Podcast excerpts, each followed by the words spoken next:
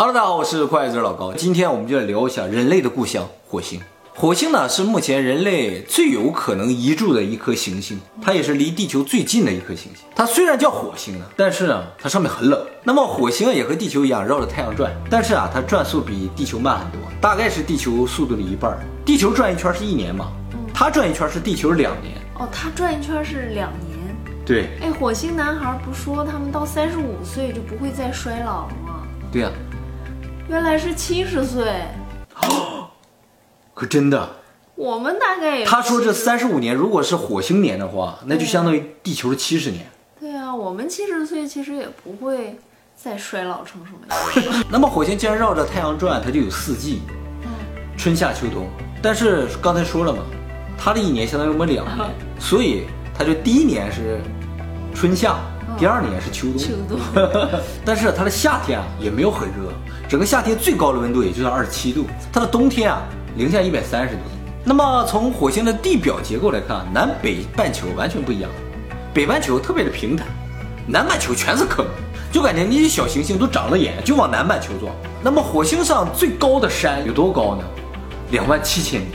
那么高，咱们地球上最高的珠穆朗玛峰八八四八，它两万七千米，三倍高，嗯，多可怕呀！蹬一下应该挺爽的，你蹬一下得蹬好几个月吧，这不是好几个月了吗？而且要零下一百多度。蹬着蹬着就到了宇宙了。那么火星上的山为什么会这么高呢？有人推测啊，就是火星的山啊，可能是由岩浆堆积而成，而火星的重力又特别小。火星啊，它的大小是地球的直径的一半儿，所以它的表面积是地球表面积的四分之一，正好和地球上所有大陆加起来的面积差不多。那么火星上的大气啊也特别稀薄，只有地球上的百分之一不到。大气稀薄呢，就意味着它守不住热量，所以温差特别大，高度差七十五厘米，大概也就这么多吧，温度能差十四度。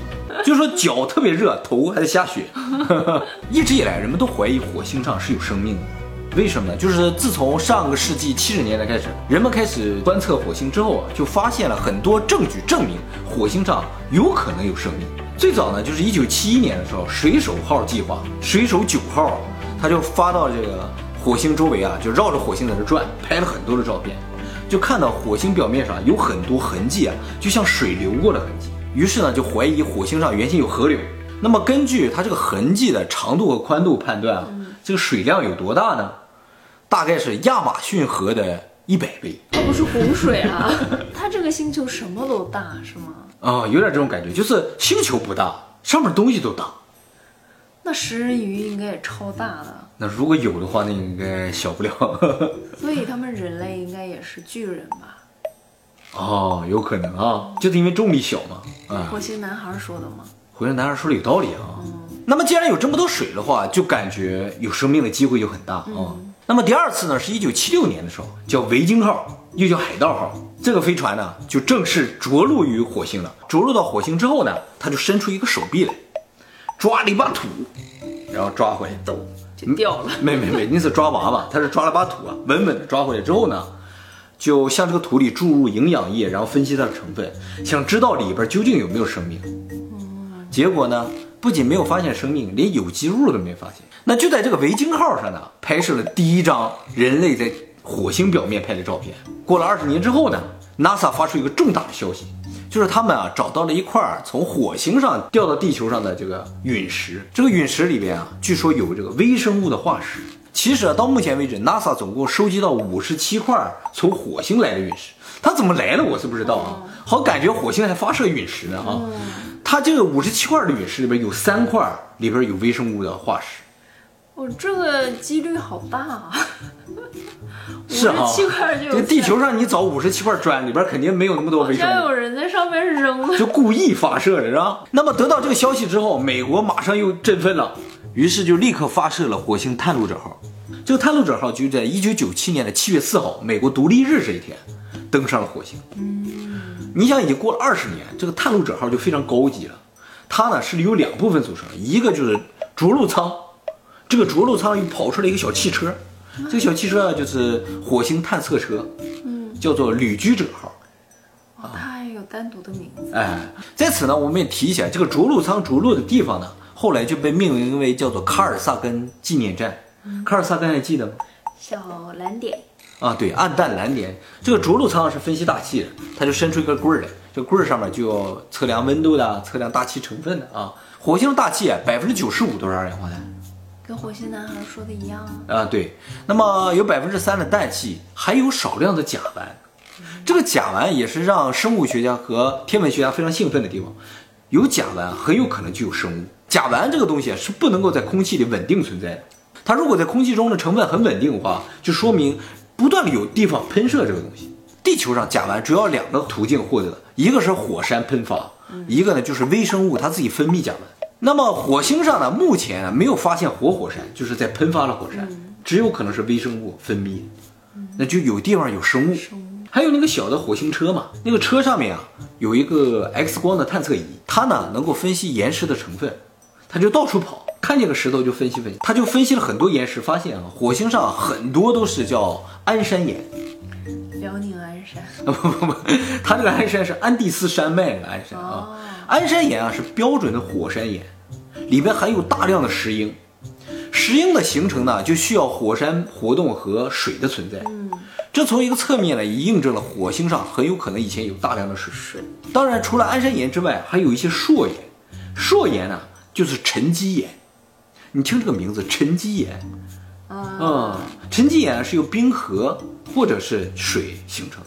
直到二零零五年的时候呢，这个欧洲航空航天局 ESA 呢就宣布说，他们发现火星的极地是有冰湖的。那就有水啊。对，但是呢是固体存在。嗯嗯，只要找到液体的水的话，那里边就很有可能有微生物。据此呢，科学家们就推测出火星以前的样子。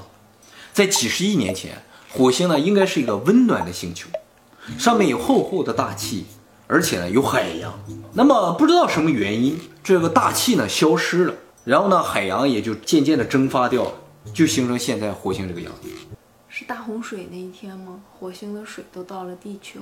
啊，火星上的水到了地球啊！其实呢，现在啊，就单纯说蒸发的话，是无法解释火星上为什么没有水的，因为按照他们的推测，量太大，光靠蒸发蒸发不掉。他们就说，有可能这水就渗到地表下面去了。这次的洞察者号就是为了看一下这火星下面是什么，它能打洞，它能往这个地下转一个针，就是看看里边成分是什么，有没有生命。那么对于火星上大气为什么会消失这个事情呢？呃，科学家有一定的推测，他们觉得是被太阳风吹掉了。常年的这个强烈的太阳风啊，吹在这个大气上，大气就被吹走了。那地球的大气为什么没被吹走呢？是因为地球和火星有一个非常不一样的地方。嗯，火星啊没有磁极，没有吗？要么就是没有，要么就是两个极离得特别近。地球啊，就是太阳风吹过来的时候，两极就把它吸走了啊，所以大气就保住了。就说明突然有一天火星的极它动了，原先有南北极，然后一个极跑到另一个极这儿来，它极就消失了，大气就保不住了。所以说磁极移动是一件非常非常可怕的事情。现在地球的两磁极也在移动，幸好是成对移动的。它如果是这样移动，那就完了。好，我们再回到我们探索火星的整个过程来看一下啊。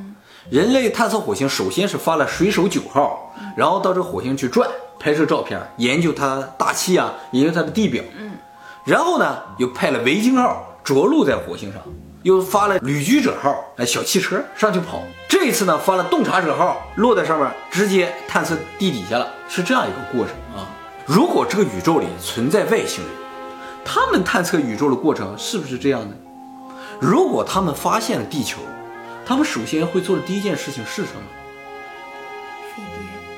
没错，他们一定会先发一个飞行器过来，绕着地球转一转，看一看。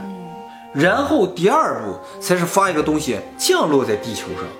然后第三步呢，就下来一些东西走出来了，到处去看。所以，我们目前看到的一些 UFO 外星人，很有可能并不是外星人本身的样子。而是他们发到地球的探测器的样子。是的，我们所谓的那些大眼睛、灰皮肤、像人一样的这些外星人，很有可能就是旅居者号。嗯，探测器。哎，但是这时候就有个问题了，我们发这个旅居者号长得像个小机器怪物一样啊，他发的为什么长得像人呢？我们人，他有没有可能其实？那么关于这个问题呢，我们以后专门做视频给大家讲解啊。